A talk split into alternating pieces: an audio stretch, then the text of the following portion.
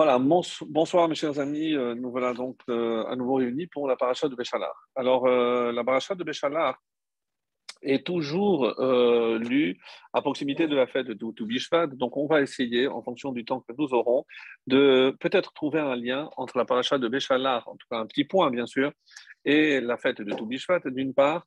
Donc ce Shabbat, vu que on y lira la Shira, Shira Tayam, le cantique, lorsqu'ils ont traversé, lorsque nos ancêtres ont traversé la mer Rouge, donc porte aussi le nom de Shabbat Shira. Et c'est assez exceptionnel dans la mesure où tous les noms de Shabbatot, Shabbat Shuva, Shabbat Agadol, c'est toujours en référence par rapport à la Haftara. Donc c'est ce passage des prophètes que l'on rajoute à la fin de la lecture de la Torah. Et euh, la seule exception, précisément, c'est euh, justement Shabbat Shira. Alors Shabbat Shira, parce que c'est un cantique, et comme vous le savez, il y a eu neuf cantiques, nous disent euh, les, sages dans le Midrash, et le dixième cantique sera celui que nous pourrons, euh, en tout cas on l'espère très très vite, entonner lorsque le, le Mashiach viendra. Alors il y a une coutume chez les séfarades, notamment les Marocains, de ce Shabbat-là et euh, également le septième jour de Pessah, où on lit aussi le passage de la traversée de la mer Rouge. On fait précéder la Shira par Ashira Keshirat Moshe. Donc là, on rappelle tous ceux qui ont chanté, donc Shira de Dévorah, la Shira de Myriam, et, euh, on termine et par le dixième chant qui sera entonné par les Israël lorsque nous aurons la chance donc d'accueillir Bezrat Hashem au plus vite le, le Mashiach. Alors, donc une paracha aussi très riche parce que euh, il y a certains événements comme par exemple le Laman, donc qui est décrite aussi. Et d'ailleurs, cette coutume, aujourd'hui, on était mardi, donc de lire ce qu'on appelle la paracha Taman. On dit que c'est propice, une ségoula pour la parnassa, pour montrer que si Akadosh Baruch s'est occupé entre 3 et 5 millions de personnes, de les nourrir pendant 40 ans. Donc, évidemment qu'il pourra le faire encore euh, aujourd'hui pour nous, même si euh, ce n'est pas aussi visible. Hein. C'est-à-dire que euh, la Parnassa vient d'Hachem. Et d'ailleurs, c'était l'une des questions auxquelles on va essayer de s'attarder. Pourquoi est-il dit dans le, dans, le, dans le Talmud, dans le traité de Psachim, que cacher Parnassa, que la Parnassa pour l'homme est aussi difficile pour Hachem que Keriyat Yamsouf? Ça, c'est un des aspects est comparé à la traversée de la mer Rouge. L'autre, et c'est celui qui va peut-être aussi nous occuper, c'est euh, le Zivug, c'est-à-dire le fait qu'un homme rencontre sa moitié.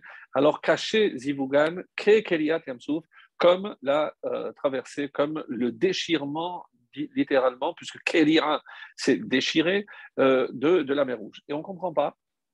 Et puisque, en tout cas pour nous, nous sommes à la veille du, mariage de mon fils Daniel, donc je voudrais lui dédier aussi ce cours, même s'il n'entend pas, mais il écoutera peut-être, ou j'en ferai un résumé certainement en Shabbat Ratan, puisque euh, c'est euh, d'ailleurs à double titre, puisque nous allons aussi parler d'un personnage, puisque la Haftara d'ailleurs, c'est Vatachar Devora, euh, le cantique de Déborah, et sa fiancée s'appelle aussi euh.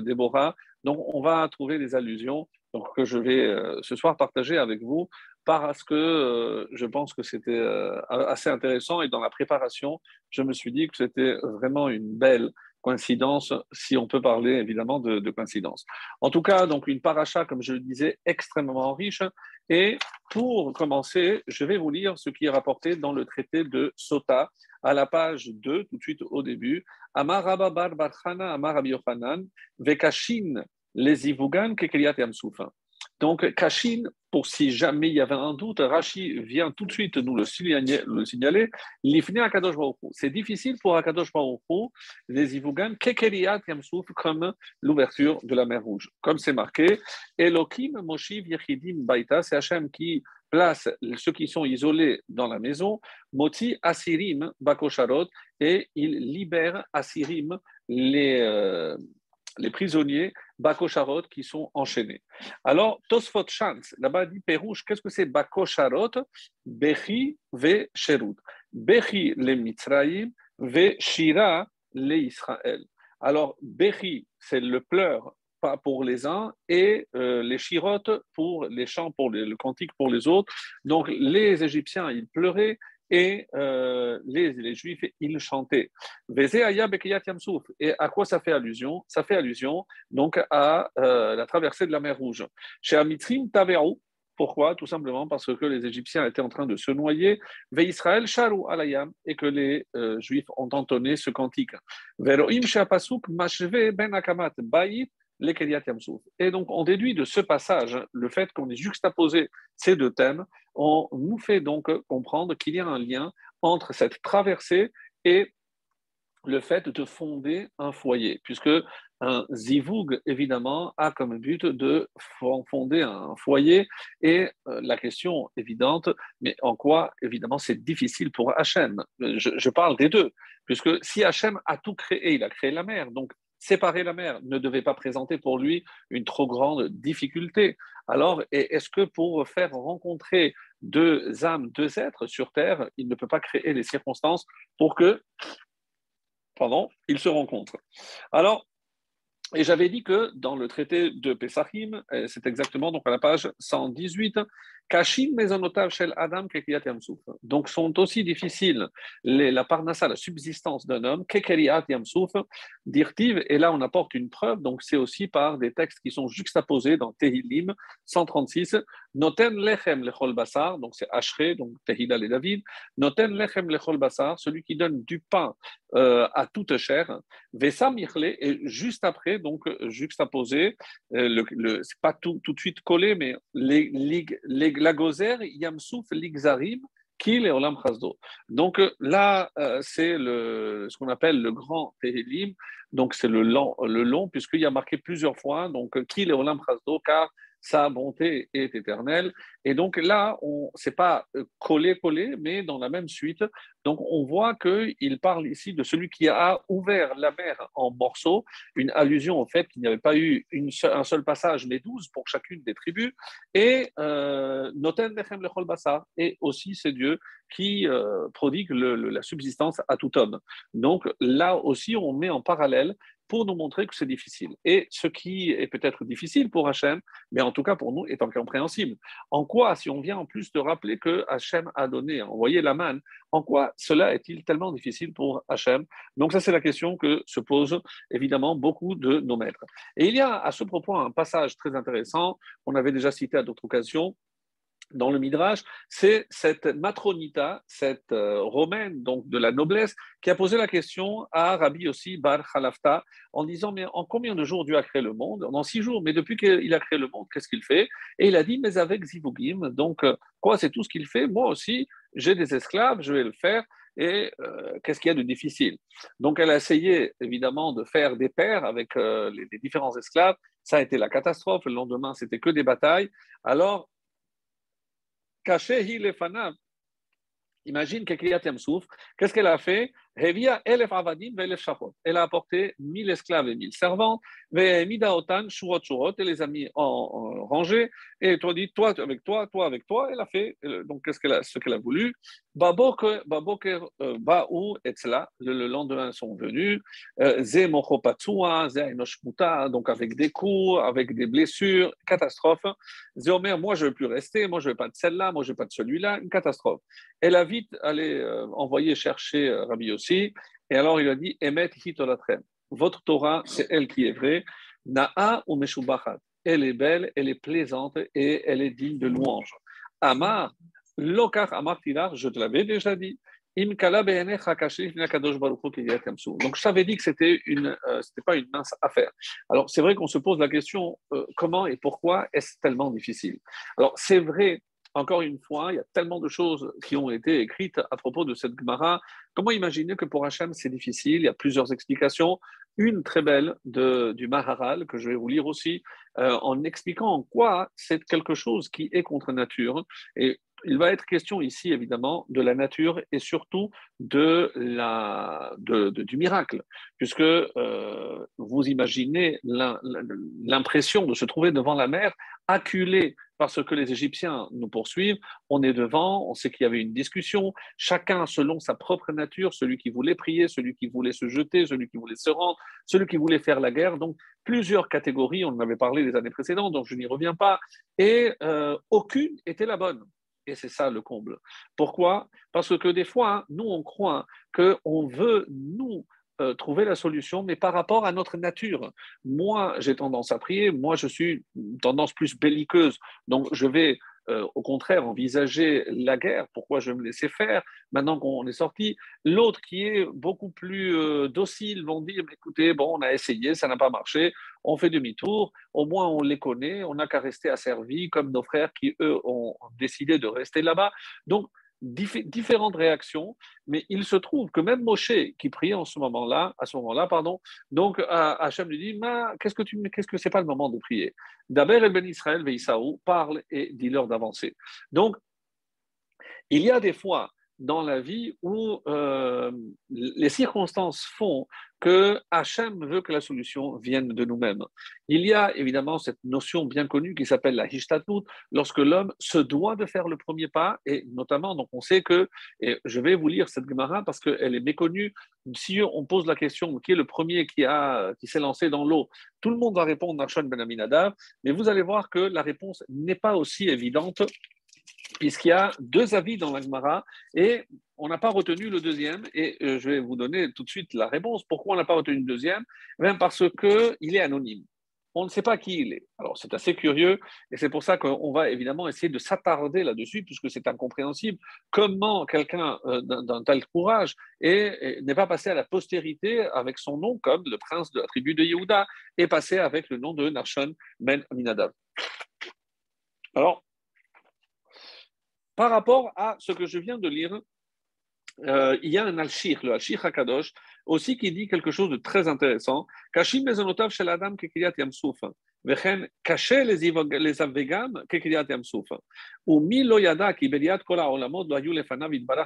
attendez, on parle du créateur de tous les cieux. On parle du créateur de l'univers. Donc vous êtes en train de me dire qu'il y a quelque chose de difficile. Comment je peux concevoir déjà le terme difficile pour Dieu? Donc on est, on est en train, on n'a pas parlé d'Akadosh Baruch La création du monde et de l'univers n'a pas ne peut pas être qualifié de difficile pour Dieu, comme si ça avait nécessité un effort supplémentaire. Donc, même l'expression, dit le Halcher, est incompréhensible. Comment la Gemara s'exprime de la sorte en utilisant un terme qui n'est certainement pas approprié à Kadosh Baruch Comment je peux prétendre qu'il y a quelque chose de difficile pour Hachem? C'est inconcevable, c'est presque à la limite de l'hérésie. Comment je peux imaginer que pour Hachem, il y a quelque chose de difficile. Alors, les fanavid barar bekoshi kibelo amalub. Le Hachir continue, mais enfin, tout le monde, il a créé que par la parole. Donc, même si je ne conçois pas très bien ce que veut dire la parole à, l'image de Dieu, donc à l'échelle divine, mais une chose est certaine, c'est que si je sais ce que la parole humaine représente, donc c'est quelque chose qui nécessite une expiration. Je ne peux pas parler d'un effort ou d'une difficulté, en tout cas pour quelqu'un qui n'a pas de difficulté à s'exprimer. Et là, Bidvar Hashem, et il le dit clairement. Donc le ciel et la terre ont été créés que par Bidvar, par la parole d'Hachem. Donc, qu'est-ce que je veux dire ici par difficile? Comment tu peux maintenant prétendre qu'il existe quelque chose qui soit difficile pour Hachem? Alors, c'est vrai, on pourrait tellement dire des choses. C'est pour ça que cette année, je suis allé chercher d'autres commentaires pour changer par rapport aux années précédentes, mais je vais donner une autre orientation, comme vous allez le voir par la suite. En tout cas, Ici, il y a une réponse du Ben Ishraï dans son ouvrage Ben Yoyada, Mahu Dimion Akoshi Zivug de Yamsuf. Donc, comment je peux comparer ce niveau de difficulté entre l'ouverture de la mer Rouge et aux zivug de l'homme? Donc, euh, je, je, ne comprends pas très bien comment le fait de trouver sa paire peut être comparé à la difficulté d'ouvrir la mer. Et il dit, puisque c'est exactement l'inverse. Si je réfléchis, là, je suis en train de séparer quelque chose qui était uni, les eaux. Et à l'inverse, lorsque je vais faire rencontrer un homme et une femme, je vais les unir. Donc déjà, l'exemple est mal euh, envisagé, puisque là, c'est pour unir et là, c'est pour désunir. Donc pourquoi cette comparaison? Alors, le marcha sur, euh, sur la Gemara essaye d'apporter une, euh, une explication. En tout cas, il revient sur ce qu'on avait dit par rapport à la Parnassa et il pose la question donc, cette comparaison, cette juxtaposition qu'on a essayé de faire pour comparer, puisque même les psukim, c'est si un était à la suite de l'autre, mais un c'est le verset 13 et l'autre 25, quelque chose comme ça, mais, mais donc c'est pas collé, collé. Pourquoi l'Agmara, en posant la question, a, trouvé comme preuve ces deux versets? Vahare kama psukim benehem. Donc, ce que je viens de dire, et c'est la question que pose le Maharsha dans le Chidouché euh, Agadot, donc il dit, il y a plusieurs psukim entre les deux. Pourquoi tu tiens absolument à les juxtaposer? Noten lechem uva besof le pain est vers la fin de ce cantique, alors que Gozer Yamsouf, Nehemar, 12 psukim lefanav. Voilà. Donc vous avez le, nombre de psukim qui ne sait pas. C'est 12 versets avant. Donc pourquoi faire cette comparaison? Je ne comprends pas. Ve'im koreim pasuk samur mishum de bechan mizmoraninu. Alors je peux répondre, comme c'est le même mismor, c'est le même psaume, donc je considère qu'il y a peut-être un lien entre les différentes parties. Imken, l'élément de קשים מזונותיו כבריאת שמיים וארץ, וכמכת בכורות, וככל הניסים דכתיב נמי בהל מזמורה.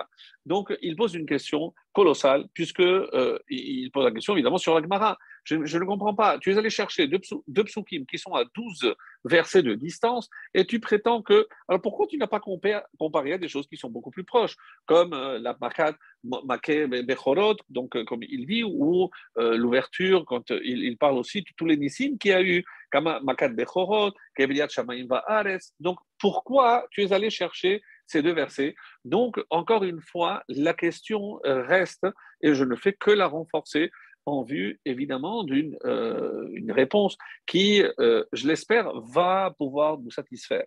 En tout cas, et comme je le fais souvent, on va essayer d'abord, comme je vous l'ai promis, par, rapport à, au, au, Maharal, dans le Baharagola, euh, pour essayer de comprendre. Donc, qu'est-ce que c'est la difficulté?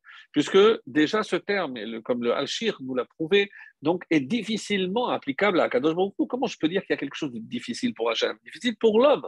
Ou alors, est-ce que parce que pour l'homme c'est difficile, donc ça rend la tâche plus difficile pour Hachem? Ou comme l'explication simple, comme Dieu attend la réaction, l'action, l'initiative de l'homme, donc c'est difficile parce qu'il doit attendre l'initiative de l'homme. Donc, et tant que l'homme ne se jette pas à l'eau, la mer ne va pas souffrir. C'était la condition. Mais comme on va le prouver, tout le monde savait qu'il fallait le Aaron de Moshe. Donc, quand on est en train de discuter, comme je vais vous lire la Gemara parce qu'elle est trop trop belle, et pour savoir si finalement euh, il faut attendre, est-ce qu'il faut se lancer, qu'est-ce qu'on fait euh, Mais pourquoi tout simplement se tourner vers Moshe? Moshe, c'est toi qui as le haron de l'arche, le, cercueil de Yosef, et tout le monde savait que c'est grâce au mérite de Yosef qu'on allait pouvoir passer. Donc peut-être qu'il fallait lancer en premier lieu le cercueil de Yosef, et comme ça, tout le monde allait rentrer à la suite. Nous sommes devant une situation assez incompréhensible et lorsque je vais lire l'Agmara, ça le sera encore euh, davantage parce que, mais je laisse pour après, pour aller dans une autre orientation, comme vous allez le voir. Et ce que je disais par rapport aux années précédentes, les quatre catégories, Arba Kitot, c'est rapporté dans Mechilta de, de Rashbi, au niveau du euh, sujet de la paracha de Béchalar, il est rapporté Donc il y a eu quatre clans, pour ainsi dire. Celui qui a dit Nipol Layam, on se jette à l'eau.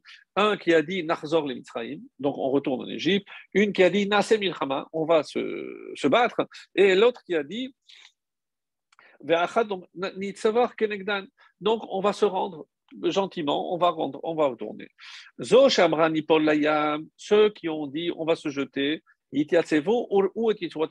non, Dieu leur répond à eux aussi, et c'est dans tout le texte qui précède la Shira, on va voir toutes ces réponses.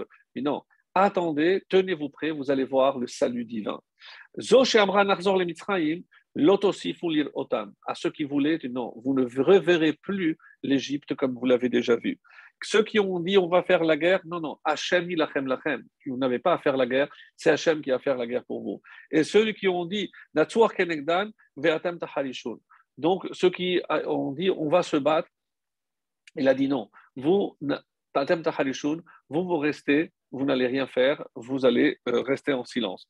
Euh, donc, il y a, euh, au nom du Rav Simcha Bunam de Psicha,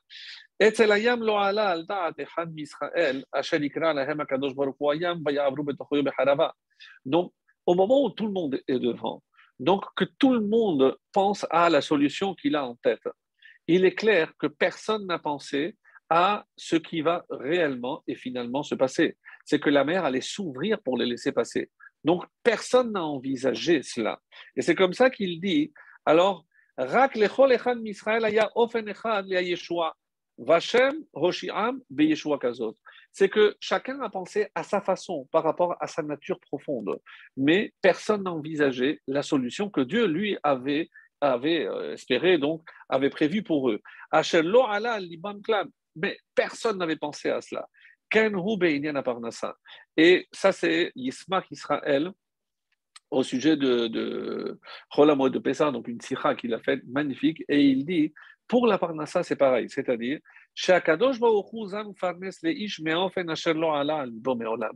c'est-à-dire que c'est pas du tout comme tu l'attends. Nous, on espère que la Parnassa, elle va se faire parce que je vais faire tels efforts dans tel domaine ou autre. La Parnassa ne vient jamais de là où on pense, nous, l'homme, qu'elle va venir. Personne n'aurait pensé dans le désert que, en levant les yeux, ils allaient voir du pain tomber du ciel.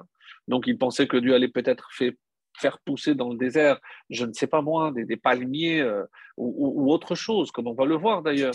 Mais personne n'a pensé à cette solution. C'est pour montrer que ici, ce qui est caché, caché d'imaginer pour l'homme, hein, parce que c'est caché aussi, c'est difficile pour Dieu de faire accepter à l'homme qu'il y a une autre solution que la sienne. Et c'est ça qui est difficile, mes amis. Des fois, et on va évidemment faire le lien aussi avec le couple. Parce que qu'est-ce qui se passe? Eh bien, chacun arrive, hein, surtout euh, quand on est jeune, avec ses fantasmes. Voilà comment j'imagine ma femme, voilà comment j'imagine ma future femme, et je me fais un film, je l'imagine comme ceci, comme cela. Et des fois, donc, je rencontre une femme que, qui ne correspond pas du tout à ces critères-là, et peut-être que c'est celle que Hachem avait prévue pour moi. Donc, caché, il est difficile pas de réaliser, de faire accepter à l'homme quelque chose que lui n'a pas imaginé, ne serait-ce qu'imaginer. Donc, quand on dit cacher ici, et ça prend évidemment une autre ce n'est pas de réaliser quelque chose pour Hachem qui est difficile, mes chers amis. Évidemment qu'il n'y a rien de difficile. Non, il est difficile de faire accepter à l'homme. Parce que je veux te nourrir. Hazan et Takol. Dieu ne demande qu'une chose c'est à, évidemment, nous aider. Et c'est Hachem qui va mettre sur notre chemin celle avec qui on va partager le restant de nos, de nos jours. Ah, alors, comme, comment c'est marqué que ça dépend aussi des mérites de l'homme? Non, on dit ça c'est le zivuk sheni. Donc, il y a cette bat col qui dit que depuis la création, c'est ce que je pense que je ne l'ai pas lu encore, il y a une... Euh, ah oui, pardon, c'est dans Sota, c'est la suite que je n'ai pas lu, excusez-moi. Amar Rav Yehuda Amaram, Arbaim Bat Kol Veomeret, Bat Ploni les Ploni, ou Bet, Ploni les Ploni. Alors, il y a déjà une voix céleste qui s'élève 40 jours avant la création du valade du fœtus pour dire tel pour tel. Autrement dit, il y a déjà, et on comprend, puisque si c'est la même âme qui se sépare, avant même de la séparer, pour que une descende au niveau de l'homme et l'autre au niveau de la femme, eh ben, donc Hachem sait parfaitement où va aller l'autre moitié. C'est pour ça que Hachem peut faire rencontrer l'un et l'autre. Donc il y a une bat col qui sort. Alors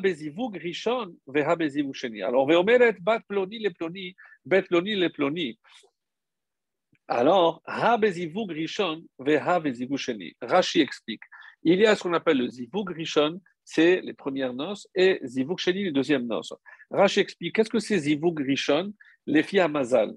Les filles à ça veut dire c'est la bat kol il y a celle qui nous est destinée depuis la création, depuis avant même notre création. Ça, c'est ce qu'on appelle le zivug rishon, ça, c'est la bat kol. Ça, c'est ce que Dieu avait prévu. Et ça, évidemment, ça, ça ne représente pas une difficulté. Mais zivug sheni, le deuxième, c'est les filles c'est en fonction de ses actes. Les filles ama benehem velon. Donc, ça n'a pas été décidé depuis le début. Et c'est pour ça, caché les. Et quand on dit qu'il est difficile pour Dieu, le zivug, il n'est pas question du premier, premier, des premières noces. Non, ça, déjà, déjà, il y a une voix céleste qui a déjà prévu cela, donc ça, il n'y a pas de difficulté. Donc, c'est les deuxièmes noces. Et la question, évidemment, mais comment imaginer que alors, s'il y a un décès, l'Or qu'Hachem nous préserve, donc c'est évidemment d'Hachem que c'est venu, donc ça on accepte. Mais lorsque c'est un divorce, comment envisager alors que si le premier, les premiers mariages étaient prévus par Hachem? Alors, on va voir, mes chers amis, alors, il y a des exceptions, évidemment, on ne peut pas fixer des règles et dire qu'il y a des généralités, parce qu'il y a, il y a évidemment des, des exceptions, mais des fois, on n'a pas compris que ce qui est difficile, c'est que l'homme comprenne qu'il doit construire avec la personne que Dieu lui a envoyée. Et donc, ça fait partie évidemment de sa mission. On n'est pas prêt des fois à faire les efforts nécessaires. Parce que si on réfléchit bien, mes amis, il est clair que comment Hachem, euh, qui est certainement doté d'énormément d'humour, comment il a envisagé que sous un même toit, dans un même foyer, dans une même maison, cohabitent un homme et une femme. Il n'y a rien de plus différent, de plus opposé à un homme qu'une femme et l'inverse. Donc, euh, c'est justement ce que Hachem cherche. On sait, on sait Shamaim, on sait Shalom Imromam, lorsque ah, il dit que Hachem, il fait la paix dans les, dans les hauteurs. Donc, de quel, de pays il s'agit? Faire cohabiter le feu et l'eau. Et je ne vais pas euh, plus détailler parce que j'avais d'autres choses à dire. C'est des thèmes qu'on a vus par le passé, donc je ne vais pas m'attarder. Mais de la même façon que Hachem, on a besoin de l'intervention divine pour faire euh, que ces deux éléments opposés puissent coexister de la même façon. Et c'est pour ça que Rosé Shalom et ce, même équilibre qu'il a réussi à établir là-haut. Alors, et c'est pour ça que dans la maison, on appelle aussi Shalom Bayit. Cet équilibre au niveau du foyer, c'est comment deux êtres aussi opposés peuvent continuer non seulement à coexister, à cohabiter, mais à créer et à procréer, puisque évidemment c'est aussi une des missions du couple, c'est assurer le maintien de la vie et de l'existence. Alors c'est cette Gemara donc qui euh, qui nous dit finalement que les filles chez et pourquoi c'est difficile? Parce que ce n'est pas celle qui était prévue. Et c'est pour ça, pour faire accepter à l'homme, on dit que c'est caché. Caché, donc, quand c'est écrit que caché zivugan, quand on parle de euh, faire la rencontre entre l'homme et une femme, on ne parle pas de ce premier zivug dont il est question dans l'Agmara, à savoir le fait que depuis l'avant la création, il y avait déjà euh, une prévision concernant la rencontre entre l'homme et sa femme, donc euh, comme on l'a lu. Alors, et à ce stade-là, je voudrais apporter donc un éclairage très beau du Rabbi de Lubavitch, qui dit la chose suivante dans Igrot à Kodesh Amrou caché les euh. On a dit qu'il est difficile de faire rencontrer un homme et une femme comme Yamsouf. Ou baiser Alors il analyse Comment la mer s'est-elle ouverte? Alors, Davka aliedek fitzat ish letochaya. Et précisément, c'est lorsque un homme a sauté dans l'eau. Pourquoi? Beli yeterim. Il n'a pas commencé à faire des calculs. Il a dit, mais non, mais si Hachem, euh, il voulait faire un miracle, il n'aurait pas attendu, je ne vais pas me lancer dans l'eau. D'abord, il fait très froid, euh, je vais me noyer, je ne sais pas nager. Il ne s'est pas posé de questions. Verak shiyada Hashem. Qu'est-ce que Moshe nous dit? Avancer. Alors Hachem il dit d'avancer, j'avance. Et donc, quand il a vu que Moshe a attendu le, le maté en disant avancer, Narshon ben Aminadav, parce que c'est un homme, on va voir qu'il n'y a pas que lui, alors d'après le Midrash, il s'est lancé. Donc, qu'est-ce qu'on apprend ici Qu'est-ce qui est difficile?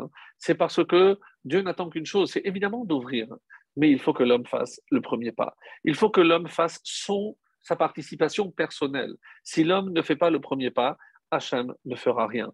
Et c'est évidemment dans beaucoup d'exemples dans la vie, euh, dans la Parnassa aussi. Si j'étais tellement convaincu que la Parnassa vient d'Hachem, alors pourquoi je vais faire parfois de tel, tel ou tel effort euh, Ça va créer l'illusion que la parnassa est fonction de mes efforts, de mon savoir, de mon expérience. Non, ce que tu dois gagner, de toutes les façons, tu dois le gagner. Donc, mais il faut évidemment, tu n'as pas resté sans rien faire. L'aïshtadout, c'est ce que l'homme se doit de faire ici-bas pour occulter finalement ce qui est ou peut apparaître comme un miracle. Puisque il est question ici de comprendre que même ce qui, des fois, à nos yeux, peut paraître naturel est aussi surnaturel.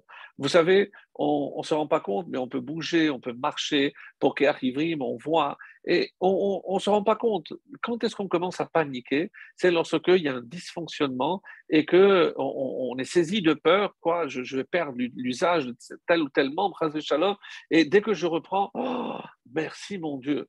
Donc, je me rends compte que rien naturel. naturel. Donc, c'est vrai qu'Hachem, il guérit toute chair. V ou ma la il fait des merveilles.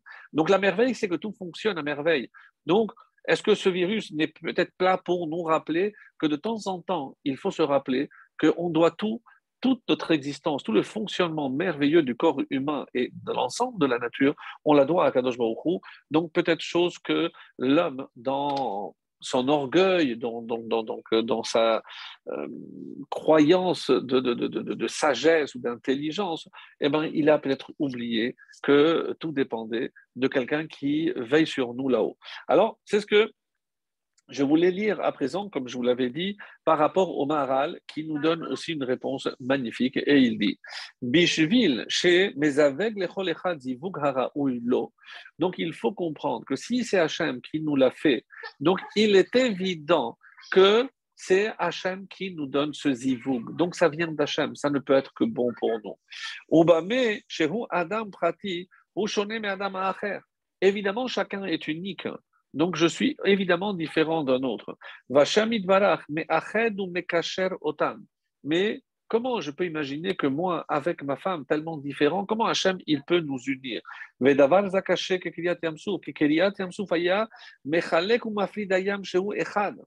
Justement, parce que de la même façon qu'il est difficile de séparer quelque chose qui est uni, et on ne parle pas de quelque chose de solide que je peux couper en deux. Non, mais comment vous séparez l'eau? Vous avez réfléchi déjà à cela. Donc l'eau, je ne peux pas couper l'eau, je ne peux pas séparer l'eau. Donc l'eau, par nature, est quelque chose qui est qui est destiné à rester ensemble, uni. Donc, séparer quelque chose qui est uni, eh ben, c'est le même effort que réunir quelque chose qui est séparé. Et c'est ce que le Maharal ici nous dit. L'eau évidemment qu'elle aurait été euh, susceptible d'être tout le temps ensemble et former une seule unité. Et malgré tout, donc il y a ici quelque chose qui va contre nature. Pourquoi c'est caché? Parce qu'Hachem n'aime pas les miracles, il n'aime pas aller contre la nature. Et là, séparer quelque chose qui est uni, c'est contre nature. C'est vrai que de ce même point de vue, nous dit ici le Maral, une idée magnifique. Donc l'homme aurait dû rester de son côté et la femme de son côté. Mais comment imaginer que deux êtres tellement opposés, tellement différents vont s'unir? Eh bien, c'est la même façon qu'Hachem va les unir parce que c'est le but de la création. Donc, le but de la création, c'est l'union et non pas la désunion. Donc, caché de la même façon que tu comprends que cette séparation d'un élément qui est un est quelque chose qui va contre nature, de la même façon, quand je dois unir deux ensembles, deux paramètres, deux personnes tellement différentes, eh bien ça aussi, c'est contre nature. Et ce qui est contre nature nécessite évidemment beaucoup d'efforts. C'est ce que on, nous dit ici, et c'est comme ça que on, explique que matza isha matzatov. Donc c'est la blague. Est-ce que, quelqu'un qui se marie, on lui dit matza ou motse? Pourquoi? Parce que le roi Salomon a dit matza isha matzatov. Celui qui a trouvé une femme, il a trouvé le bien. Et Motse Ani Isha Marmimavet. Mais il dit aussi, je trouve la femme plus amère que la mort. Alors on essaie de, euh, dire, mais ça se contredit. Alors, il y a celui qui a la chance, Matza Tov, Matza Isha, donc Matza Tov. Et c'est pour ça qu'on demande à l'homme qui s'est marié, alors c'est Matza Est-ce que c'est euh, amer comme la mort ou est-ce que tu as trouvé le bien? Et la chassidoute, encore une fois, apporte ici une touche magnifique. Donc, Matza Isha, si tu as trouvé la femme, si tu étais en quête de cette femme parce que tu as compris que sans une femme, tu ne peux pas attendre, atteindre pardon, le bien. Comme c'est marqué, un homme sans femme est un homme sans joint, sans protection, sans muraille. Donc, il sait qu'il a besoin de la femme et il aspire. Donc, Matza Isha, il a trouvé cette femme pour combler toutes ses carences, donc il est, enfin, il a trouvé le bien. Et Motse Ani Isha, je trouve moi une femme plus amère. Et la racine ici, Motse Ani. Donc, si je cherche une femme, alors je trouverai le bien. Mais Motse Ani, mais si je, je cherche moi-même, je cherche moi ma satisfaction, mes plaisirs, mes carences, mais Motse Ani, ce que moi je veux. Donc, est-ce qu'elle est là pour combler tout ce que moi je veux? Donc, Motse Ani. Donc, si je me marie par égoïsme, parce que je veux moi quelque chose, hein, alors qu'est-ce que tu vas trouver? Isha Marnimavet. Donc là, tu ne trouveras rien. Parce que la femme, à ce moment-là, donc elle a compris que tu n'es pas à la recherche d'une femme, tu es à la recherche de ton ego. Et là, c'est la catastrophe. Donc ça, c'est l'explication. Matzaïcha, et c'est pour ça que c'est au passé, s'il a trouvé, donc il est dans le bien. Motse Ani, mais c'est que lui qui est toujours à la recherche de d'assouvir ses pulsions à lui, ses besoins, ses plaisirs. Donc ça, malheureusement, Motse Ani, moi, je, je ne trouve que moi, ben, quelqu'un d'aussi égoïste, hein, eh ben, évidemment que la femme, il va la trouver amère parce qu'elle n'est pas là pour combler tous ses petits, besoins. Donc c'est ce c'est ce qu'il dit ici. Et pour terminer, sur ce volet-là, avec aussi l'écouter Sichot, euh, un enseignement magnifique du Rabbi. Beshara shemizdamen nishmoa odot ofen avodat Hashem shelo nafal bemocho ve'aderaba hu neged tivo ve'retzono hine me'etzem avoda she'ashgacha zimna oto lishmoa odot tzuk kaze shel avoda karov levadai sheze ma shakadosh baruch solem imenu. Si euh, Hashem m'envoie ça, c'est exactement, je dois me dire, si c'est Hashem qui m'envoie ça, c'est parce que c'est exactement ce ce qui me convient à moi.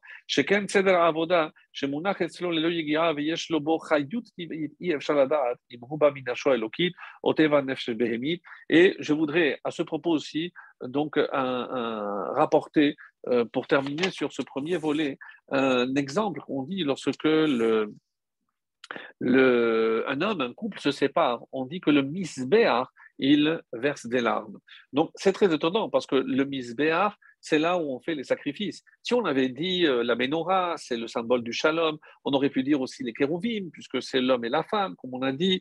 Donc ça, j'aurais compris. Mais le misbéar, on a du mal à comprendre pourquoi c'est le misbéar. Donc je donne une première réponse et euh, par la suite, je donnerai une deuxième réponse. La première réponse, c'est parce que le misbéar, c'est ce qu'est la valeur, ce que peut apporter le fait de faire des sacrifices. Donc, euh, je sais que je me suis éloigné d'Hachem par mon comportement. Donc, mon comportement peut m'éloigner de l'autre. Donc, qu'est-ce que c'est le korban Est-ce que je suis prêt à faire ce sacrifice? Mais ce qui est bon en hébreu, que sacrifice, c'est aussi l'étymologie de rapprochement. Est-ce que je suis prêt à faire ce rapprochement, me rapprocher, parce que c'est moi qui me suis éloigné? Donc le korban, le misbéar, il est là pour voir que chaque fois que le juif s'éloigne, comment Hachem attend impatiemment qu'il revienne avec ce korban pour renouer, pour euh, évidemment rétablir la connexion et le rapprochement. Donc le misbéar, c'est que comme Hachem attend que ces deux êtres se, puissent se réunir. Donc, lorsque personne ne fait l'effort, le personne n'est pas prêt à faire des sacrifices, malheureusement, ça ne, ça ne pourra pas marcher. Parce que pour se rapprocher de quelqu'un dont je me suis éloigné, je dois faire des sacrifices. Et c'est ce que le Misber vient nous enseigner. le sacrifice ici, évidemment, dans, le, dans, dans, le dans, la, dans le sens de concession, de, de, de, de faire des efforts, donc, c'est euh, mathématique. Donc, je ne peux pas euh, imaginer que les choses se font d'elles-mêmes. Non. Si j'attends qu'elles se fassent d'elles-mêmes, alors la nature fera que chacun retrouvera évidemment son isolement, sa nature profonde. Et la nature profonde, c'est d'être séparé et non pas uni. Pour rester uni, il faut une volonté, il faut évidemment un effort constant. Et c'est ce que euh, ça, vient nous enseigner. Alors, Maintenant, j'aimerais revenir donc euh, littéralement un peu plus par rapport à euh, la paracha elle-même. Comme vous le savez, il y a marqué, elle commence par Vahi Beshalach Paro. Et on a un enseignement que lorsqu'un texte commence par Vahi, ça annonce toujours un malheur. C'est curieux, puisque ici, où est le malheur? Et on nous dit le malheur, c'est pour Pharaon. Pourquoi? Parce que Pharaon va pleurer le tsar, on dit, pour qui le tsar? Si on annonce un malheur, c'est pour le pharaon.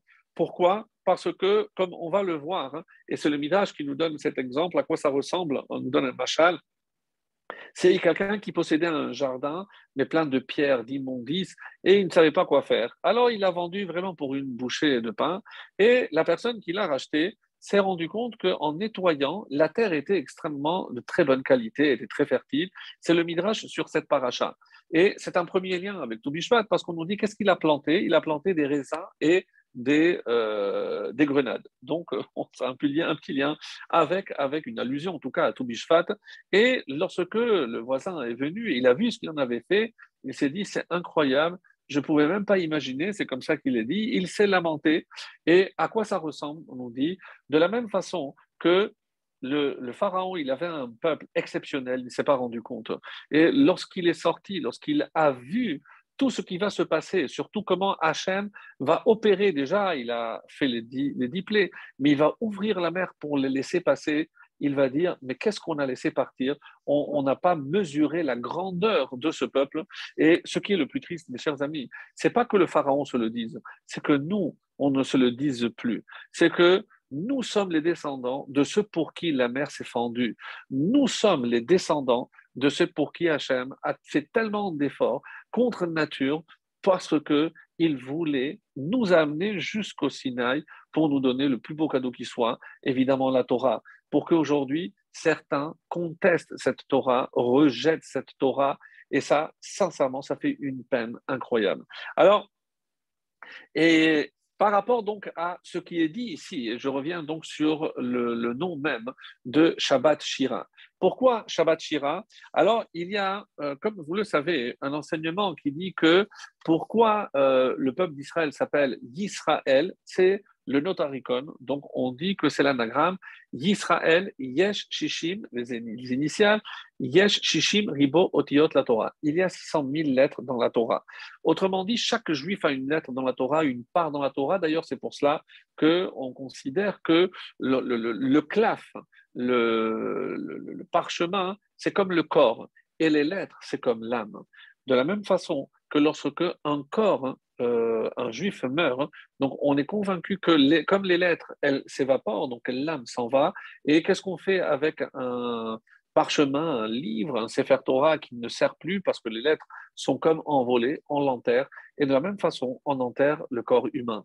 Donc, cet être humain qui était le porteur de l'âme, donc de cette étincelle divine, puisque quelque part, donc, euh, et c'est pour ça qu'on fait une keria, un déchirement, donc comme par rapport à keria Tiamsouf, donc une keria pour marquer que c'est comme s'il venait à manquer une lettre dans le Sefer Torah, mes chers amis, puisque s'il y a une lettre par personne, lorsqu'une personne vient à manquer, eh ben, vient à manquer, donc c'est comme s'il manquait une lettre, dans le lettre. Alors, qu'est-ce qui se passe?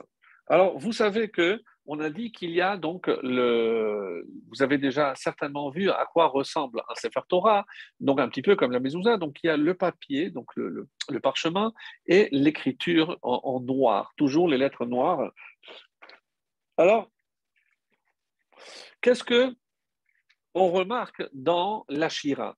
Dans la Shira, alors normalement, c'est des lignes qui sont écrites donc par. Euh, par colonne. Vous avez déjà vu, lorsqu'on fait l'Akba'a, on dit que c'est un grand mérite de lever, de montrer l'écriture de la Torah, donc ça prolonge la vie, etc. Il y a euh, vraiment beaucoup de, de ségoulottes pour celui qui a euh, la, force de le faire et la technique plus que de la force. Et donc, mais quand vous allez voir ce Shabbat, la Shira, c'est pas des lignes, c'est comme des briques. Donc il y a un texte, un blanc, un texte. La ligne suivante, il y a un texte au milieu et ainsi de suite. Donc, c'est comme si je posais des briques et du coup, apparaît beaucoup de blanc. Donc, il y a beaucoup de blanc, il y a beaucoup plus de blanc que de noir, vu qu'il y a des espaces qui ont été créés. Alors, par exemple, pour la paracha de Vaïchi, la dernière de Bereshit, on dit qu'il n'y a pas de séparation. D'ailleurs, c'est très difficile à trouver le début puisqu'il n'y a pas de séparation. Et pourquoi? Parce qu'on nous dit que là-bas, les yeux et le cœur des, des, Israël se sont fermés parce que c'est la descente et c'est le début euh, du séjour de l'esclavage en Égypte. Donc, si maintenant il y a plus de blanc, qu'est-ce que ça symbolise? Eh bien, c'est comme si on parlait ici de liberté. Donc, les yeux se sont ouverts, les cœurs se sont ouverts. Il y a plus d'espace, il y a plus de blanc que de noir. Et là, c'est comme s'il y avait plus de lumière que d'obscurité. Et par rapport à la disposition du texte de la Shira, c'est comme si on venait nous dire, hein, donc à ce moment-là, à ce stade, le peuple juif a atteint un niveau incroyablement élevé. Et c'est pour ça que si on savait la force de la Shira, comment imaginer que 600 000, si on dit que les femmes n'ont pas chanté, que les enfants ou les billards n'avaient pas la force, mais comment ils ont été inspirés C'est qu'il y a eu un élan de roi HaKodesh, d'inspiration divine incroyable, et tout le monde avait les mêmes mots. Et c'est ça ce qui paraît véritablement incroyable. Donc c'est un élan, et c'est pour ça que c'est un, un, des cantiques qui est cité en référence, et tellement qu'il a été inclus tous les matins dans les textes qui précèdent le schéma, comme on, va le voir, il y en a qui disent qu'on l'a mis vers la fin parce qu'il doit être le plus proche du schéma. Le schéma, c'est un texte de la Torah, eh bien oui, et, la Shira aussi, c'est un texte de la Torah. Alors que tous les textes d'avant sont des psaumes de David, eh ben c'est pas logique. Pourquoi? Parce que généralement, on commence par le texte de la Torah et ensuite on termine par euh, les Nevi'im et Ketuvim, par les prophètes ou les agiographes, les écrits. Mais là, non. Là, on commence par le texte, les Tehillim, par David, et on met à la fin et d'après euh, un texte de Rambam magnifique, et on a trouvé ça dans un sidour du Rambam, une partie apparemment des, des, le font, ils font euh, le Lashira après Ishtabar, pour que ce soit encore plus près du schéma. Donc, ça, c'est pas en tout cas la lacha pour nous, mais c'est pour montrer la proximité et l'importance. C'est c'est pas parce que c'est pas important qu'on l'a mis à la fin, c'est au contraire parce que c'est tellement important qu'on veut que ce soit collé au schéma. Et on va voir euh, Bezrat Hashem, donc d'autres, aspects qui nous montrent l'importance de, de la Shira en tout cas. Alors, et c'est comme ça qu'on nous dit qu'il euh, faut faire attention, par exemple, si quelqu'un est arrivé en retard, il y a des passages qu'on doit euh, supprimer. Et le premier qu'on supprime, c'est la Shira. Pourquoi? Parce que, évidemment, euh, c'est pas parce que c'est pas important, mais parce que c'est trop important. Et comme je ne vais pas le faire bien, que ça va me perturber, donc il vaut mieux, évidemment, arriver à l'heure. Ça, c'est sûr. Et, d'ailleurs, il est écrit que euh, c'est pas bien de, sauter ou de mélanger. Il y a un ordre. Et d'après euh, les kabbalistes, donc euh, on suit aussi une progression du monde le plus bas, Beria. Après, on passe à Yetzira. Après, pardon, on commence par Asiya. Après, on passe Yetzira, Beria et la Hamida, Atzilut. Donc, c'est les quatre mondes. Donc, il y a une progression et quand on, change ou on nomme, on dit qu'on crée, on peut boucher des canaux. Donc c'est quelque chose de très grave. Donc de préférence, arriver à l'heure et respecter l'ordre dans, la tfila, cela, va de soi. Alors, lorsque Rabbeinu Bachaye va nous dire quelque chose aussi de très beau, alors c'est comme ça que c'est marqué. Pourquoi? Parce que ces canaux sont euh, malheureusement, donc on les bouche, et il faut respecter l'ordre qui a été établi par Anshe Kedola, donc à l'époque déjà de Mordechai, et c'est lui avec ses membres de la Grande Assemblée qui ont fixé le, squelette et la, la, prière telle que nous l'avons reçue aujourd'hui. Alors vient Rabbi Bachaye et nous dit quelque chose de très très beau. On nous dit ici combien de versets y a-t-il dans la Shira? Et là, c'est assez intéressant parce que si on compte, vous allez trouver 18. Alors, dans ces 18, le dernier est doublé. Hachem Imloch Vaed, c'est le double, c'est euh, le même, mais qui est doublé. Alors, du coup, ça fait 19. À quoi ça nous fait penser 18 Pardon, on est aussi enrhumé ici. À quoi ça nous fait penser 18 ou plus 1, 19 Vous l'avez trouvé C'est, mes chers amis, à la Hamida, où il y a aussi 18 bénédictions. Et si on regarde, même dans la structure de la Shira, donc je ne le fais pas pour gagner du temps, les trois premiers, Shir, Moshe ou Israël, ne parlent pas vraiment de ce qui s'est passé lors de la traversée. Le premier verset qui parle, c'est Markevot Paro. Donc on, on commence à parler des chars.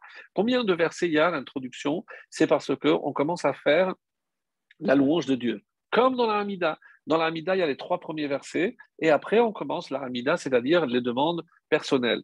Donc il y a un parallèle magnifique entre la Shira et la Hamida qui est considérée la partie la plus élevée de, de la Tfila. Et c'est pour ça qu'il y a 18 versets plus 1, Et dans la Hamida, il y a 18, chez Mona Esrei, mais on a rajouté. Donc il y a un qui a été rajouté, un passage qui a été rajouté. Donc au, final, 19, c'est exactement pareil.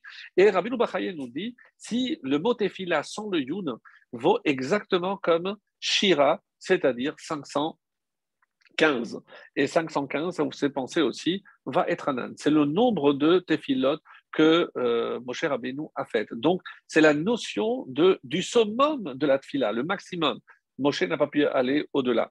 Alors, ça, c'est pour nous dire que, euh, c'est pour ça, pour, pour qu'on comprenne, par exemple, le, le, le nous dit qu'on ne pourra jamais comprendre la profondeur de la Shira parce que c'est tellement profond, et c'est pas la traduction, mais comprendre comment tout le peuple a été élevé à un tel niveau qui est comparé au niveau de Matan Torah. Mais c'est parce qu'ils ont traversé la mer Rouge et ils ont fait cette Shira qu'ils ont pu accéder à, au niveau de recevoir la Torah. Et ça, c'est vraiment euh, exceptionnel. Alors, il y a euh, dans la Shulchan, donc quand on, va voir, il y a aussi une allusion qui est faite, euh, mais ça, comme on n'a pas tellement le temps, et je voulais vous lire tout de suite maintenant, sans plus tarder, le texte de l'Agmara rapidement, je, avec la traduction, pour aller plus vite. Donc là, ça se trouve en, dans Sota 36b, en bas de la page. Et voilà ce qui a marqué. Yehuda Maïhi. On a dit que Yehuda, il a sanctifié le nom de Dieu. On a dit, mais à quelle occasion euh, Yehuda a-t-il sanctifié? Alors, et on nous dit, Tétania, il y a une braïta qui enseigne. Rabbi Meir avait l'habitude de dire que chez Amdou Israël Alayan, lorsque Israël se tenait en face de la mer, qu'est-ce qui s'est passé? Donc les tribus se disputaient les unes avec les autres. Quelqu'un dit, moi je me lance d'abord le premier. Et l'autre dit, non, non, non, non, c'est moi le premier qui vais me jeter dans l'eau. C'est curieux, donc une discussion qui s'établit entre les différentes tribus. Shifto shel binyamin, écoutez bien, yarad, euh, veyarad layam techila. La tribu de Binyamin, donc euh, le texte, j'oublie un mot, oui, Kafatz, a, sauté, il a bondi il s'est jeté dans l'eau le premier. Comme c'est marqué, Sham Binyamin Tsaïr Rodem. Là-bas, Binyamin, euh, le plus jeune, Rodem. Rodem les, les domine. Donc, euh, Altikre Rodem, ne le dit pas, les domine. Et là, Rad Yam. Rad, il a descendu Yam dans la mer. Alors. Et qu'est-ce qu'ils ont fait les princes de Yehuda? Ils leur ont jeté des pierres. C'est comme ça que c'est marqué. Ils ont commencé à les lapider, comme c'est marqué. Sare Yehuda Rigmatam. C'est dans ce psaume incroyable, d'après le texte de l'Agmara. Les Et c'est pour ça que Binyamin, parce qu'il a sauté le premier, mais Binyamin, évidemment, ce n'est pas Binyamin, le fils de Rachel, c'est quelqu'un de la tribu de Binyamin. Mais qui est-il? Le texte ne le dit pas. Et aucun commentaire nous dit, mais qui c'est? On ne sait pas. Donc, de là, on apprend qu'une chose, c'est que Binyamin a sauté, mais on ne sait pas qui, était cet homme-là de la tribu de Binyamin qui a sauté. Et dans la bénédiction qu'il a reçue, qu'est-ce qui a marqué? Uben Ketefav et entre ses épaules, donc entre les épaules de Binyamin, Shachen, il a reposé. Qui repose entre les épaules de Binyamin? C'est Hachem. Et à quoi ça fait allusion? C'est la raison pour laquelle le Beth Amikdash va reposer sur le territoire de Binyamin. Eh oui, mes chers amis. Donc tout le monde savait que le temple sera construit sur la parcelle de Binyamin, mais d'après cette Gemara, c'est en récompense d'avoir sauté le premier dans euh, la mer Rouge. Mais nous, on n'a jamais retenu ça. On a toujours dit, et c'est le deuxième avis évidemment que je vais vous lire. Non. c'est.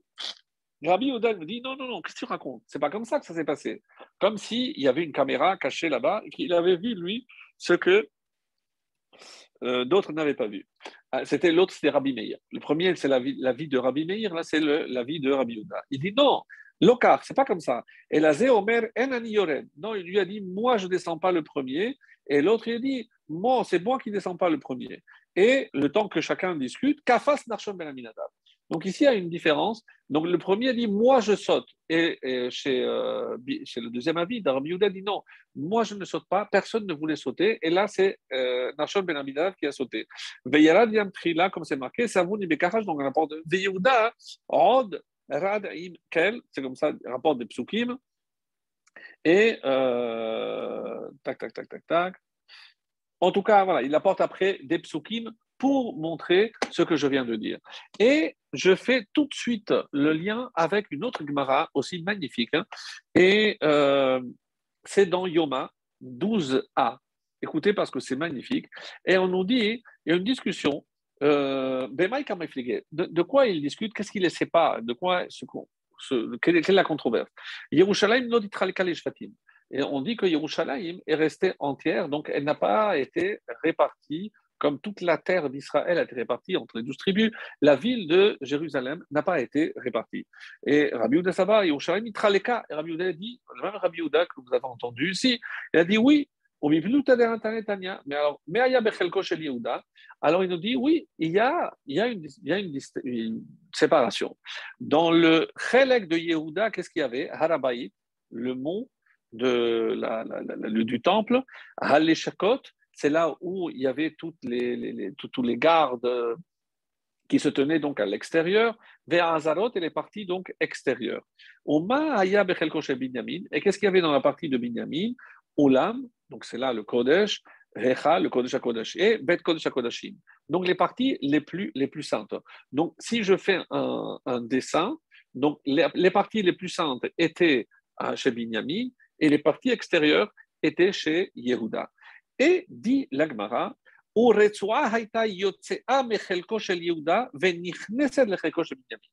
et il y a comme une bande qui sortait de Yehuda et qui rentrait donc il y avait à l'intersection des deux, il y avait une bande qui sortait de Yehuda et qui s'avançait chez Binyamin. Au bas, il y a Misber Et donc, là, c'était le Misber qui était construit. Mes amis, pourquoi il. Donc, le Misber, c'est celui qui a réussi à faire le lien puisqu'il se trouvait à la limite des deux tribus de Yehuda et Binyamin. Donc, mais la Gemara, la suite est encore plus difficile. Ou Binyamin Hatzadik, et Binyamin, il se plaignait parce qu'il voulait s'accaparer, littéralement avaler cette partie chez lui. Comme c'est marqué. Donc tous les jours, il essayait de se l'approprier. Les on retrouve les mêmes expressions, qu'il a été aussi l'invité, l'hôte de la, de de la Shechina, comme c'est marqué, ou Ben Chetefav Shachen, et la Shekhinah a résidé en lui. Alors, nous, ce qu'on aurait cru que euh, c'est pas bien parce qu'il voulait, non, mais ce qu'on ne comprend pas, c'est la nature de cette discussion. Pourquoi je dis que c'est Binyamin, après je dis que c'est Yehuda, et que même au niveau du temple, je n'ai pas compris. Je n'ai pas compris ce qui se passe ici. Et là, il y a une explication euh, magnifique pour que vous compreniez. En tout cas, il y a un midrash qui nous dit euh, pour expliquer euh, quelle était la, différence d'opinion, euh, voilà ce qui est dit. C'est un machal, c'est un roi qui avait deux, enfants, deux princes. Et il a dit au premier, tu, me réveilles à 6 heures. Et au deuxième, il lui a dit, tu me réveilles à 9 heures. Très bien. Alors chacun voulait accomplir la, volonté de son père. Et à un moment donné, le fils qui devait le réveiller à 9 heures, il entend du bruit à 6 heures du matin. Et il euh, se lève et il voit son petit frère qui rentre pour réveiller son père. Il lui dit, mais non, il avait dit à 9 heures. Il dit, non, moi, il m'a dit à 6 heures. Il commence à se disputer. Et là, évidemment, devant les disputes, le père se réveille. Il fait, qu'est-ce qu'il y a? Il fait, non, voilà, mais tu m'avais dit, ne t'inquiète pas. Et il a donné une récompense à chacun. Et euh, c'est, on dit, le machal, euh, qui n'est pas du tout clair. Quelle, quelle comparaison Je n'ai pas compris ici par rapport à se jeter dans l'eau ou pas. Je n'ai pas très bien compris ce que chacun voulait. Et on dit que euh, Dieu a donné une récompense à chacun. À Binyamin, Dieu a donné le Beth Amikdash, suite à ce qu'il a fait, il a sauté le premier, et à Yehuda, il a donné la royauté. Donc c'est comme si celui qui avait dit, euh, toi tu m'as réveillé à 9 heures, donc toi, tu auras la royauté, toi, tu as voulu me réveiller à 6 heures, toi, tu auras le Beth Amikdash. Quel rapport, mes amis? Donc, je vais directement, vraiment, dans le vif du sujet, et voici ce qui, euh, euh, est marqué. On dit que la marloquette anti Yehuda Binyamin, c'est de savoir hein, comment il faut euh, concevoir le monde dans lequel nous vivons. Est-ce que c'est du point de vue de la nature ou du miracle? Vous savez que lorsqu'ils ont traversé, il y a deux expressions. Une qui dit Bayabasha Betochayam, sur la terre ferme, dans l'eau, et une qui dit Betochayam, dans l'eau, Bayabasha. Donc le premier, il attend que la mer s'ouvre et après il traverse à pied sec. Le deuxième, il se lance dans l'eau et après l'eau s'ouvre et il marche. Qu'est-ce que Yehuda il disait? Disait non, il faut attendre. Hachem a dit que l'on doit en passer, alors on va attendre que la mer s'ouvre. Il a dit on ne doit pas se jeter, il faut attendre.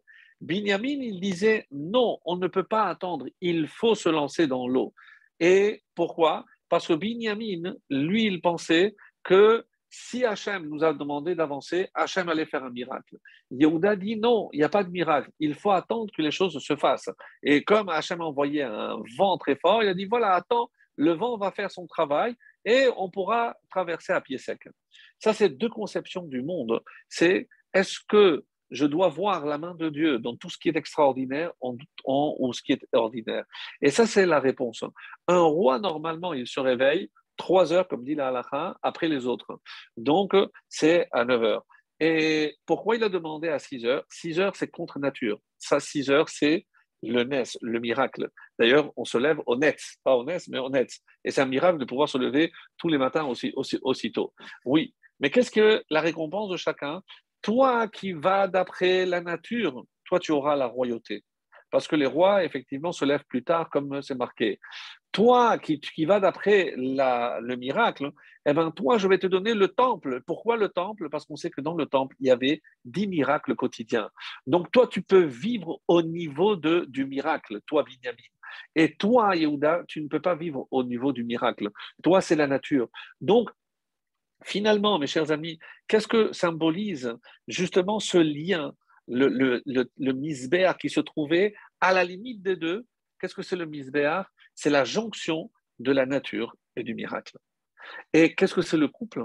C'est la nature, c'est la jonction entre la nature, donc c'est un qui est attiré vers l'autre, mais le miracle, le miracle, c'est qu'on reste ensemble. Et donc c'est pour ça que lorsque on se sépare, eh ben, il verse des larmes. Mais comment? Mais au contraire, moi, je symbolise justement cette union.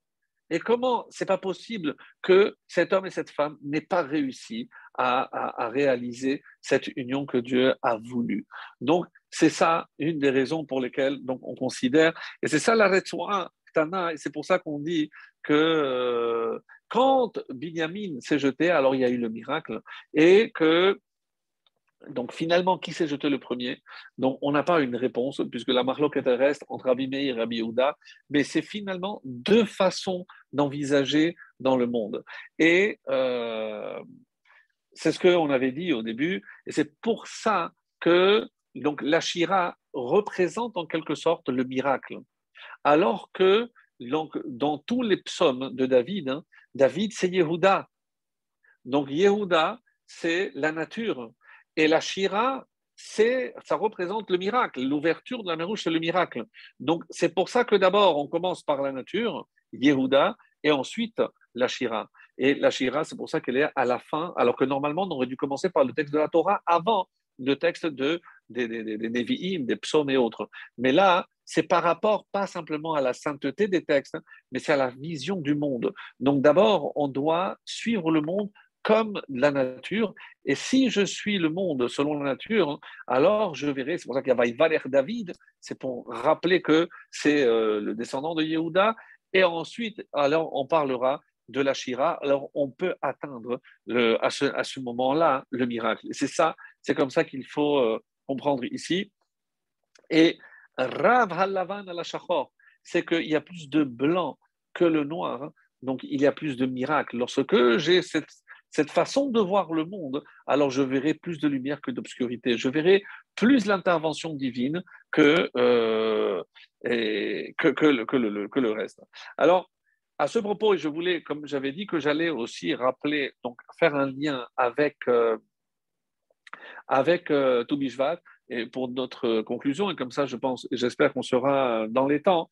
Voilà euh, ce qui a marqué donc, après tout ce qu'on a dit, j'aimerais euh, apporter un texte dans la paracha de Masé, la fin donc de, du livre de Bamidbar. Qu'est-ce qui a marqué? Et les on parle des 42 étapes. Alors écoutez bien, puisque je vais le, lire très vite, hein. c'est le verset 5. Et on ira jusqu'à quel verset? Le verset 15. 15, 15, le 15 Shevat, bien sûr, et vous allez me comprendre. Alors, Vaïsou Ben Israël, on nous donne les étapes. Israël a quitté Ramesses, au moment de la sortie d'Égypte, Vayachanou Besukot. Et la première étape qu'ils ont connue, c'est Sukkot, pour nous rappeler que c'est aussi par le mérite de Yaakov qui est arrivé à Sukkota. Donc pour nous rappeler, c'est évidemment une allusion qui est faite à Yaakov Avino. Alors Vayisou Misukot, et ils sont arrivés à Etam, qui était au bout Bixer Midbar, Vayisou Me Etam, Vayashaval Piachirot, Asher al Baal Tsefon, Vayachanou Lifne C'est la description qui est faite dans notre paracha de l'endroit où ils se trouvaient justement avant la traversée. Donc, et ils ont traversé la mer et ils sont allés pendant trois jours, Bemidbar etam, Bemara. Ils se sont arrêtés à Mara. Mara, qu'est-ce qui s'est passé? On le sait, comme on va le lire dans notre paracha, eh ben, il y avait la mer, l'eau qui était amère et il a dû adoucir. En tout cas, il n'y a pas de détails. Ils ont quitté Mara, Vayavou et Lima. Et l'étape suivante, Elima, ou Elim. Et qu'est-ce qui s'est passé à Elim? Ils ont trouvé 12 sources d'eau, Veshivaim Temarim, et de 70 palmiers. Vayachanusham, et ils sont arrêtés là-bas. Pourquoi? C'est. Elim, ils sont arrêtés, donc vraisemblablement au moins 6 ou 7 jours, d'après l'explication. Après, et ils sont arrivés, continués. De Yamsouf, ils sont allés à Midbarsin, et de Midbarsin à Dovka, de Dovka à Alouche. Alouche, on aurait pu nous préciser que c'est là-bas où il commençait à tomber la main, pas de précision. De Alouche, ils sont allés à Refidim, donc ces étapes-là ne sont pas citées dans notre paracha. À Refidim, Qu'est-ce qui s'est passé? C'est la fin de notre paracha, c'est là où Amalek les a attaqués, à Refidim. Et là-bas, il n'y avait pas d'eau. Ça, on n'a pas vu ce détail. Et ils sont partis de Refidim, et ils sont arrivés au Sinaï. Sinaï, mais dis-moi, ben, Midbar Sinaï, c'est là où on a reçu la Torah. Aucune précision. La seule précision, c'est lorsqu'ils sont arrêtés, là, ils ont trouvé de, les palmiers, les fameux palmiers. Alors, mes chers amis, pour aller vraiment vite, hein, parce qu'il y aurait tellement de choses à dire euh, à ce sujet, au sujet de, de, cette, euh, de cette étape-là, qui reste incompréhensible, puisque on ne nous parle pas de la guerre de Amalek, on ne nous parle pas, ils ont traversé la mer avec ce miracle, et pour nous arrêter sur ce détail des douze sources d'eau. Et Rachi, dans le commentaire, nous dira à quoi correspondent ces douze sources aux douze tribus? Et à quoi correspondent ces 70 palmiers aux 70 zékénim, aux 70 anciens? Et on ne comprend pas, mais à quels anciens on fait allusion? Les anciens qui ne l'ont pas suivi, euh, quand est-ce qu'ils ont été nommés? Et d'après une euh, explication des Chachamim, c'est Amara. Amara, je vous rappelle qu'on a reçu certains Sham Samlo on a reçu plusieurs catégories. Donc, on a fait le Shabbat, on a reçu le Shabbat, on a reçu Dayanim, donc le, nom, le, fait de, nommer des juges. Et apparemment, on aurait nommé des juges là-bas à Mara, et on a reçu Paradouma et Kiboudavaim. Donc, c'est comme ça que c'est marqué.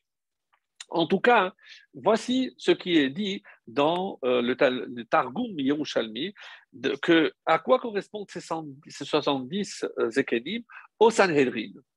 Au Sanhedrin donc le fameux Sanhedrin composé de 70 membres plus le président, donc 71 membres. Alors, euh, qu'est-ce que ça représente? On ne comprend pas très bien pourquoi il y aurait une allusion entre la date et les, sages. Pourquoi? Oui, c'est vrai qu'on a Tzaddik Katamar Ifrah, que le Tzaddik, il va pousser comme, euh, comme le, palmier, mais, mais on ne trouve pas vraiment une allusion. Alors, dans la Haftara, il y a ici euh, un détail extrêmement important. Je vous avais dit que j'allais parler de Déborah, et c'est dans la Haftara qu'on trouve Déborah. Et dans notre Haftara, nous, les séfarades, on, commence Vatachar Déborah. On ne nous présente pas qui est Déborah, et c'est assez étonnant puisque les premiers versets qui sont lus, oui, dans la tradition ashkenaz, on nous présente cette femme, Eshet Lapidot. C'est la femme d'un monsieur qui s'appelait Lapidote. L'Agmara pose la question dans, dans Megillah, il me semble, mais, mais c'est son nom, c'est pas Lapidote, il s'appelait Barak. Euh, mais pourquoi? Non, parce qu'elle, elle confectionnait des mèches il va les amener à Shiloh, là où il y a le Mishkan qui était fixé. Et lui, il avait une technique pour durcir, pour épaissir donc ces mèches pour qu'elles tiennent longtemps. Et il allait souvent faire un don donc à, à Shiloh. Et Dieu a récompensé ce, ce couple. Et quel, était le rôle de Déborah? On dit qu'elle était une, euh, non, seulement prophétesse, mais une juge. Ça fait partie des juges. Déborah était une juge. Mais très étonnant, puisqu'on pose la question, mais comment se fait-il qu'elle pouvait euh, juger Puisqu'une femme, pour juger, euh, il faut connaître la Gemara, il faut connaître la Torah orale, etc. Comment la juger On dit pour montrer qu'à ce moment-là, il n'y avait pas de Talmid Chachamim, que c'était tous des ignorants, même son mari était ignorant, et elle, Hachem l'a récompensée par le roi Hakodesh. Donc, elle ne savait pas quand il y avait un litige et Hachem lui a envoyé la réponse par roi Hakodesh non, toi tu es coupable, toi tu es innocent. Comme ça, bon. Et où est-ce qu'elle jugeait? On dit, la Gemara nous dit, elle jugeait sous un palmier, dans le Tomer Déborah, sous le palmier de Déborah. Alors, est-ce qu'il s'appelait le palmier de Déborah parce que c'est elle qui s'asseyait là-bas? Et on pose la question, mais pourquoi elle s'asseyait sur le palmier? Et on nous dit, et c'est très très belle réponse, c'est parce que le palmier n'a pas de sel, n'a pas d'ombre. Alors, je ne comprends pas. Et alors? Et alors, comme il n'y a pas d'ombre, donc elle pouvait recevoir aussi des hommes. Il n'y a pas yichud. Yichud, c'est l'interdiction d'un homme et d'une femme de s'isoler dans un endroit. Et comme il y a de l'ombre, c'est que ça s'appelle isoler. Donc, comme ces droits est très long, le palmier dattier, donc elle pouvait s'asseoir à, à l'ombre. Il n'y a pas d'ombre. Donc, comme il n'y a pas d'ombre, il n'y a pas de yichud. Et quel rapport avec le fait que son mari, puisqu'il s'absentait souvent, c'est pour ça qu'elle était à l'extérieur, et c'est à l'extérieur qu'elle rendait ses jugements. Voilà ce qui, est dit par rapport à Déborah. Donc, euh, viennent nos, nos mais nous disent non. Quelle est la première fois qu'on parle de Déborah? La première fois qu'on parle de Déborah, hein, c'est lorsque Yaakov Avinu euh, avait quitté la maison de ses parents, puisque, rappelez-vous, et euh, sa mère lui avait dit, j'enverrai te chercher lorsque les choses se seront calmées. Et qui a-t-elle envoyé? Déborah, sa nourrice. Et donc, euh, la nourrice est allée chercher Yaakov, et sur le retour, Déborah, malheureusement, est décédée, et il l'a enterrée sous un alon, un chêne, et donc on appelait cette, ce chêne-là Alon Bachout. Donc, les Rachamim posent la question pourquoi il n'a pas marqué Alon Bechi? Pourquoi Bachout au pluriel? Parce qu'en attendant, il a appris aussi que sa mère était morte. Voilà ce qui est dit, en tout cas dans le Midrash. Et pourquoi euh, il y, a une connexion Qui était cette Déborah? On ne la connaît pas. Mais on a voulu mettre en valeur cette, femme. Pourquoi? Parce que, d'où vient tout le mérite de Rivka? On dit comment Rivka, entourée de menteurs, de tricheurs, d'idolâtres, comment elle a pu grandir avec des valeurs telles que nous les connaissons? On dit c'est grâce à Déborah. Le mérite de toute l'éducation de Rivka, c'est grâce à Déborah. Et elles étaient tellement liées que lorsque l'une est morte, eh ben, l'autre aussi est morte. Et la Torah a voulu rendre hommage à cette Déborah, et c'est pour ça que vient le Midrash et nous dit, la prophétesse Déborah, vous savez où elle jugeait?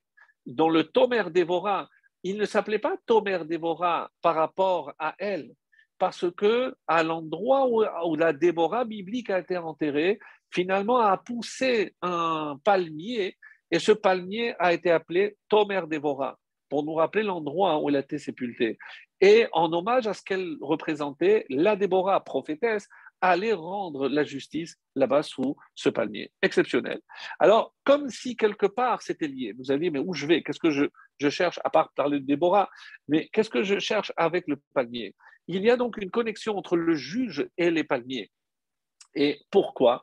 Alors on dit que les palmiers sont droits, yachar, et c'est une des qualités pour être un, on dit aussi être un, juge, c'est être yachar. Et yachar comme desquels, comme, comme le palmier dattier. Alors c'est ce qu'on va dire ici, euh, grâce à Déborah, on a dit, et dans la Torah, par exemple, dans le pasuk Eretz on utilise le mot de vache. Et le mot de vache désigne quoi? Le mot de vache désigne les dates. Dates, comme euh, l'explique Rashi, vache shel temarim. Et quand la Torah utilise le mot temarim, c'est pas pour parler des dates, c'est pour parler du datier. Par exemple, dans les arba minim. Dans les arba minim, on dit kapot temarim. ou le kartem, lachem bayom arishon, kapot et marim, anafet savot. Donc, et le etrog, curieusement, le etrog, c'est à la fin alors que normalement c'est censé être le meilleur. Et là, on nous dit pourquoi? Parce que c'est le plus grand. La Gemara dit oui, mais tu n'as qu'à descendre et mettre le trop plus haut. Bon, il y a plusieurs réponses. Non, c'est quand tu les poses, on voit la taille, le, le loulav est plus grand, donc c'est le loulav. Et on nous dit, comme vous le savez, que ça représente aussi les, les avot, donc les quatre espèces représentent les avot, ou les Imaot, on dit euh, Abraham, c'est le Etrog, mais c'est aussi Sarah. Kapot et Marim, droit, c'est Yitzhak, parce que, que Kapot, il, a été attaché. Euh, c'est aussi Rivka. Et Yaakov, c'est le Hadass, parce que avec Léa, ils ont beaucoup d'enfants, comme beaucoup de feuilles. Yosef la Harava, comme Rachel, qui a eu deux feuilles, donc deux enfants. Donc c'est comme ça que c'est marqué.